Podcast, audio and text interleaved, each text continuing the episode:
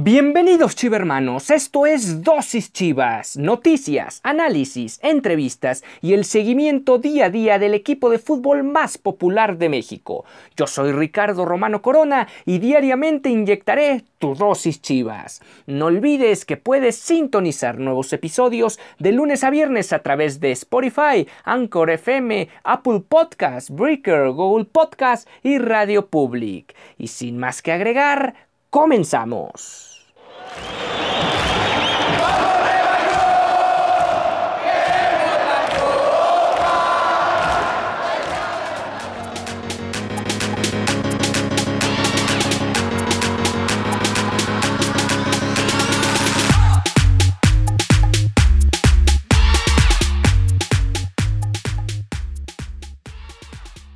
Bienvenidos a Dosis Chivas. Es jueves 10 de diciembre del 2020, se está acabando el año. El Guadalajara o los integrantes del Club Deportivo Guadalajara están de vacaciones, se reportan la próxima semana, pero sin duda estamos en el terreno donde la ardua labor y los grandes momentos tienen que llegar para o tienen que trabajarse para Ricardo Peláez, quien es el director deportivo. Estos son los momentos donde la gerencia de Chivas tiene que hacer sus ajustes, tiene que armarle el plantel para a Víctor Manuel Bucetich y su cuerpo técnico de cara al clausura 2021 y estos son los días de gran protagonismo para el, lo que es fuera de las canchas de fútbol. Hablamos de en específico de la labor de Ricardo Peláez. Y bueno, ¿cómo se ha movido en las últimas horas el, asunto de, los refuerzos, de las bajas, de las altas y de los rumores, de las desmentiras, de las medias verdades, etcétera? Bueno, ayer les comentábamos que Pachuca podría estar interesado por Fernando Beltrán. Bueno, de momento se ha desmentido esa situación de que Beltrán saldría de la institución en un intercambio, en un troque con Pachuca. De momento, hay que esperar ya. Los hechos son cuando ya están registradas las plantillas para el torneo en la Federación Mexicana de Fútbol, en la Liga MX, y a partir de ahí ya podemos hablar de realidades, de bajas y de altas para los equipos. Por otro lado, también se mencionó que, y pareciera a tono de despedida, algunas publicaciones de Toño Rodríguez en redes sociales. También se desmiente esa versión de que podría salir el cancerbero mexicano de la institución, aunque hay que seguir esperando porque al final, mientras no ruede el balón y mientras no se cierre la fecha límite de fichajes en el fútbol mexicano, todo puede acontecer sobre quién puede llegar y quién puede irse de la institución. ¿Cuáles son las nuevas con respecto a ese tema? Bueno, el Guadalajara, ahora vamos a meternos de lleno a lo que estábamos hablando el día de ayer, que son eh, eh, la situación actual posición por posición en el equipo. Y una de ellas es el tema del medio centro del volante mixto, por llamarlo de alguna forma. Y el Guadalajara podría tener en mente algunos de estos cinco futbolistas o quizás otros.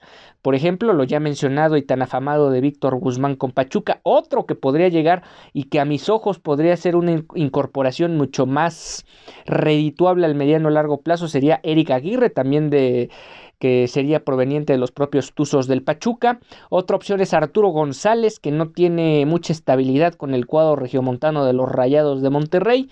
Y tal vez los dos más destacados en parte por los equipos en los que se desempeñan, por la popularidad de los mismos. Hablamos de Luis Romo quién podría llegar a Chivas. O bueno, es una opción, no digamos que existe un porcentaje alto de que va a llegar al Guadalajara, es una opción como tal que podría llegar al Guadalajara. Luis Romo, que incluso ya fue considerado por el técnico nacional para formar parte del cuadro mayor del tricolor. Y otro sería Andrés Iniestra de Pumas, que va a jugar el día de hoy la ida de los cuartos de final frente al equipo de León. Eh, el que pareciera que se descarta de momento, hay que insistir, esto es tema de día con día, sería la llegada de eh, Alan Mozo, que en este momento también debe estar concentrado en la final del campeonato. Esto ya una fuente más cercana lo confirma Karina Herrera, quien trabaja para TUDN en, en México y en Estados Unidos, y ella de alguna forma eh, no ya tuiteó, ya hizo pública esa situación de que no podría llegar este elemento a reforzar al equipo de cara al clausura 2021. Eh, con respecto a otros datos, bueno, Alejandro Sendejas, quien estaba a préstamo con Necaxa, bueno, el equipo de los Rayos ya hizo efectiva la opción de compra de este futbolista, un jugador que poca actividad tuvo con el equipo en su momento y que de alguna manera también sirve un sirve como parte del pago por el tridente rayo que llegó hace casi un año con lo cual todavía este, quedan algunas, algunos billetes por cerrar para eh, finiquitar esa llegada del tridente, uno de ellos que tendrá que ser movido a otro lugar, dado la sanción disciplinaria que se impuso debido a la fiesta ya tan conocida. Y otro futbolista que tiene la intención de quedarse a préstamo con su actual club es el otro finalista Alejandro Mayorga, quien ha tenido una destacada participación con el equipo de los Pumas y que realmente en la posición que se desempeña o que llegó a desempeñar por banda izquierda, realmente el Guadalajara se encuentra más que cubierto como para pensar que este futbolista podría llegar a al equipo o regresar al equipo del Guadalajara. De alguna forma incluso el Guadalajara podría sacar más dinero o hacer más grande el guardadito de cara a buscar hipotéticamente alguno de los, de los futbolistas que mencioné al inicio de la emisión o por qué no a otros más que también pueden empezar a sonar en los próximos días o por qué no en las próximas horas. Y ahora sí, entrando al tema de, la, de las posiciones actuales en Chivas. Precisamente vamos con el lateral izquierdo. Actualmente, digamos, está afianzado el Pocho Ponce del lado izquierdo. Ha tenido un desempeño muy, muy importante, no solo con Víctor Manuel Bucetich, sino desde la época de Luis Fernando Tena. También era un jugador constante en ese puesto. Es un jugador que lo hemos mencionado en otras emisiones. Tiene cierto despliegue táctico eficiente, pero también hasta cierto punto su temperamento, que tanto para bien como para mal le ha sumado y le ha restado al equipo, se ha hecho expulsar de forma increíble, ha perdido la marca también de forma increíble, pero también es un jugador con mucho pundonor que siempre busca estar aportando algo al equipo. Frialdad sería un adjetivo que no queda para nada con este jugador que ha demostrado ser un elemento que siente la camiseta y que sabe tratar de mostrar una regularidad por más que no la haya tenido, digamos, o no haya alcanzado una cota de calidad muy alta a lo largo de su carrera. Al final es un futbolista que te, que te responde, que te cumple y eso es muy importante o es lo mínimo que esperas de un futbolista de primera división. Otro jugador que en teoría había llegado a, ese, a este equipo para tomar su lugar fue precisamente el Chicote Calderón, pero ha quedado claro que Calderón no es un jugador ni mucho menos que tenga un oficio defensivo muy marcado y que además lo haga con eficiencia y eso le da más puntos a su favor a Miguel Ángel Ponce para mantenerse en la posición. Que puede el Guadalajara buscar algo en el mercado difícilmente porque es una de las posiciones no solo en el fútbol mexicano sino a nivel mundial que más escasez tiene de en, cuanto a calidad se refiere. Entonces sería muy complicado que vayas a buscarle en que mejor que Miguel Ángel Ponce. Tal vez lo haya, pero ¿a qué costo y para qué? Si ya tienes un jugador cumplidor como Ponce, se ve difícil que vayas por alguien más, además de que tendría su eh, repuesto, por llamarlo de una forma, en, en la figura del Chicote Calderón, que como ya, ya, vimos sobre todo en la liguilla es un polifuncional para Víctor Manuel Bucetich. Vamos a una pausa y vamos con el lateral derecho.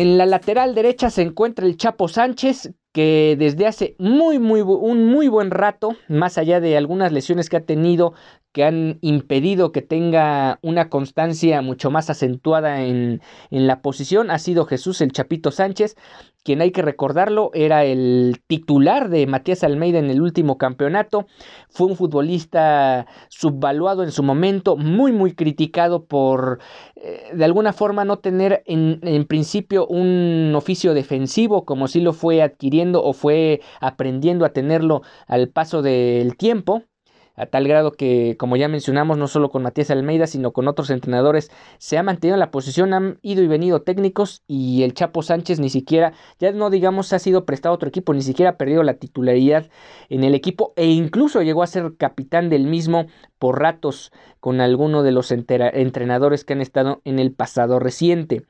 Eh, también mencionar que en el en principio de 2020 Ricardo Peláez trajo a José Madueña del Cruz Azul y realmente Madueña no ha visto eh, es, eh, casi nada de minutos en todo el periodo que ha llevado con el Guadalajara y mucho se debe a que el Chapo Sánchez no le permitió dicha situación. Alguien que estuvo hasta cierto punto tomando su lugar, pero que realmente no lo hizo bien, fue el mismo José Carlos Van Rankin, quien ahora juega para, para el equipo de Santos.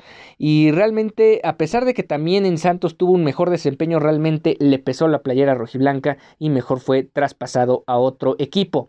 Y ahora, precisamente lo que mencionábamos hace algunos minutos, Alan Mozo habría sido una nueva apuesta del Guadalajara, o podría ser una nueva apuesta del Guadalajara, pero hasta cierto punto volvemos a lo mismo con la lateral izquierda. Si ya tienes a alguien cumplidor como el Chapo Sánchez, no veo mucha opción en traer a alguien como Alan Mozo, que no sé su talento, pero tampoco creo que sea muy, muy grande la diferencia entre tener al Chapo y tener a Alan Mozo. En la posición de 5 en la contención queda claro y sobre todo en el momento actual que vive el equipo con Víctor Manuel Bucetich que el capitán Jesús Molina, más allá de su veteranía y a lo mejor ya no tener el fondo físico de antes, es un inamovible en la columna vertebral de este equipo. Y seguramente eh, Chivas va a mantener a Molina como su estandarte en esa posición de 5 como le llaman los tácticos. Y ahí tal vez lo que necesita el Guadalajara es alguien de recambio que pueda ya sea apoyar en funciones a Jesús Molina. Vimos que lo hizo el juvenil Alan Torres durante la liguilla y podría ser la mejor opción y la más económica para Chivas, dado que Torres no se achicó ante la presión, ante el escenario de una liguilla y podría tener su periodo de consolidación en el primer equipo durante el próximo torneo. Hay que recordar que algunos que eh, fungieron junto con Molina en dicha posición fue, fueron tanto Dieter Villalpando como el Gallito Vázquez, que ya fueron apartados de, la institución o despedidos como el caso de Villalpando y por ende digamos ellos eran como el complemento para Molina probablemente el equipo quede un poco chato si es que solo se quedan con Torres y Molina además de que claro ahí está Fernando Beltrán que no desconoce la posición eh, ya mencionábamos, ah, puede existir el interés por Luis Romo de Cruz Azul y por Andrés Siniestra de Pumas, que juegan exactamente la misma función de Molina.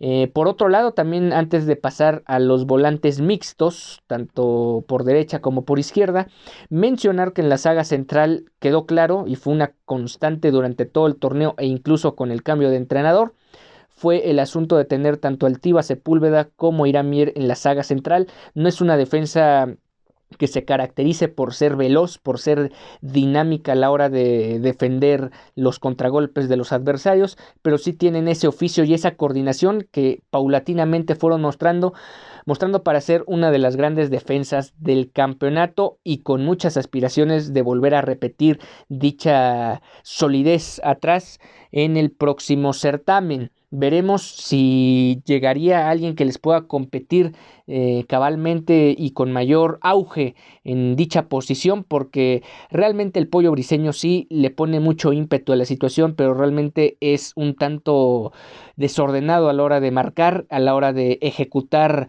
marcas por zona, marcas coordinadas con su compañero, y lo vimos como claro ejemplo en el gol de vuelta de Campbell en la vuelta frente al León. Eh, pasando a la situación de los del volante mixto por derecha, ahí está el tema de Beltrán.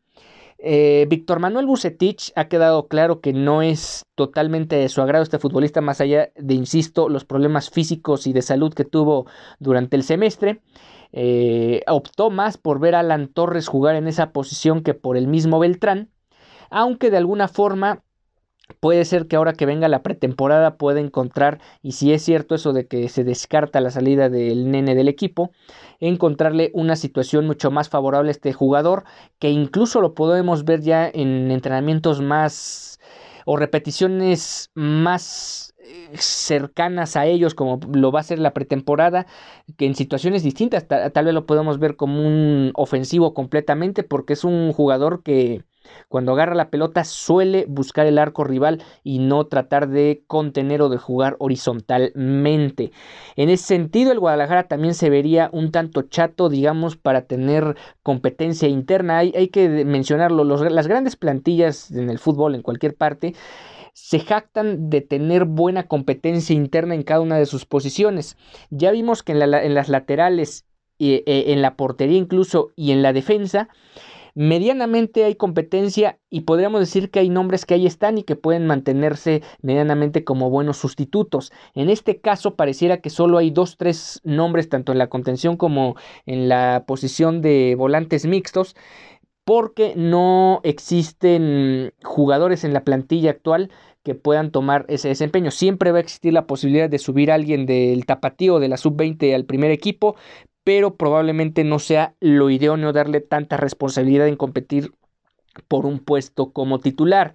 Han habilitado futbolistas en esa zona, hemos visto a Brizuela e incluso al mismo Antuna jugar por ese sector, al mismo Vega, pero realmente estos tres futbolistas ya mencionados, eh, sus mayores virtudes las puedes explotar en otros sectores del terreno de juego. Vamos a, vamos a una última pausa y volvemos.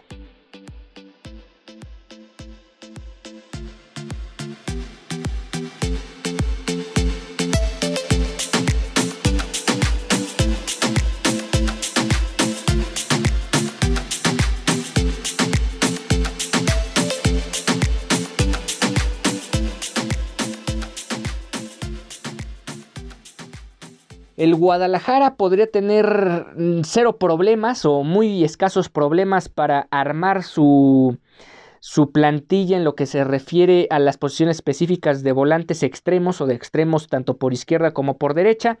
Ya mencionamos la polifuncionalidad que tiene el Chicote Calderón que te puede jugar sin ningún problema como extremo por izquierda. Uriel Antuna a lo mejor no explota sus mayores virtudes cambiado de banda también por el lado izquierdo e incluso el mismo Cone Brizuela puede llegar a jugar por ese costado. El Chelo Saldívar por rato lo hizo con Matías Almeida e incluso Alexis Vega ha llegado a jugar en esa posición. Y por el lado derecho, los naturales son tanto el Cone Brizuela como Uriel Antuna, pero tanto Vega como el mismo Chelo Saldívar o incluso otro futbolista que tengas en fuerzas básicas, es una de esas posiciones que puedes explotar o que puedes darle la oportunidad a un chavo de, de fuerzas básicas que se empiece a foguear al calor de las revoluciones en una posición donde sí, es crucial para el ataque de Chivas, pero, o para el ataque de cualquier equipo, pero de alguna forma más manejable y no tan riesgosa como podría ser un contención donde un balón perdido te puede costar un gol en contra. En el caso de las, los extremos por derecha y por izquierda, lo más que te puede acontecer es que seas inoperante a la hora de ofender, algo que lamentablemente el Guadalajara lo fue durante varios lapsos del certamen anterior. Lo que sí sería un tema a resolver es qué va a acontecer con ya digamos dos posiciones, la persona que juega atrás del delantero o y o la persona que juegue como centro delantero. Es obvio que el titular, sin ningún tipo de necesidad de comparación, es JJ Macías en, como en la posición de 9. Sin embargo, sabemos que este futbolista tiene desde hace rato la intención de irse al viejo continente. Y no digamos que ya en los próximos días o en el próximo semestre se vaya a ir, pero siempre está latente la posibilidad dado que tiene un pacto de facto con la, con la gerencia, con Ricardo Peláez, para poder eh, tener facilidad de salida rumbo a Europa. En ese sentido, si mañana se fuera JJ Macías, ¿quién va a jugar en esa posición? Realmente el Guadalajara puede padecer mucho dicho o tener un problema mayúsculo cuando se enfrente ya semana con semana al clausura 2021. Vimos en, en parte de la liguilla que el Guadalajara lo pudo soslayar de alguna forma, pero por ejemplo contra América, quien hizo los goles fue el Chicote Calderón. Al final queramos o no, buena participación o no, los delanteros que tiene el Guadalajara no anotaron goles en esa serie y mucho menos tuvieron un peso específico en la serie contra León. Con todo y que JJ Macías jugó eh, el partido de vuelta, parte del partido de vuelta, aunque infiltrado y disminuido físicamente. Oribe Peralta es el cierre y el ocaso de su carrera, incluso es probable que salga de la institución, nada asegura que el cepillo vaya a seguir con el equipo. Probablemente vaya y termine su carrera con Santos Laguna, donde comenzó todo. Al final de cuentas, con o, con o sin Oribe Peralta no se está marcando una diferencia y difícilmente lo hará porque, eh, insisto, el tema de la edad y el tema del despliegue físico y la recuperación sobre todo de un partido a otro, pues cada vez le va a costar más al cepillo Peralta.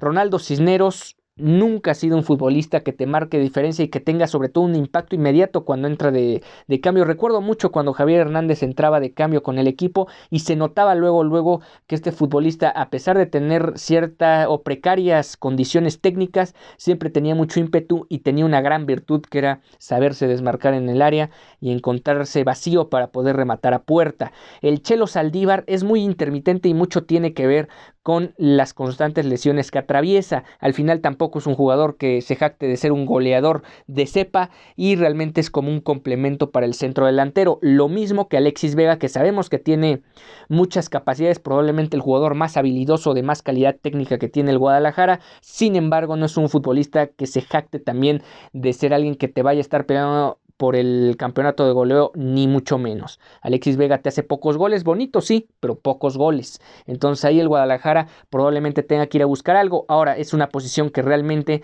al jugar con puros mexicanos tampoco es que tienes 10 opciones, tal vez no tienes ni 5 cómo reforzar a este equipo. Incluso una de esas tres, cuatro opciones que pueden existir. Sería el mismo Javier Hernández, que pasa, por cierto, por un momento muy complicado allá en la MLS.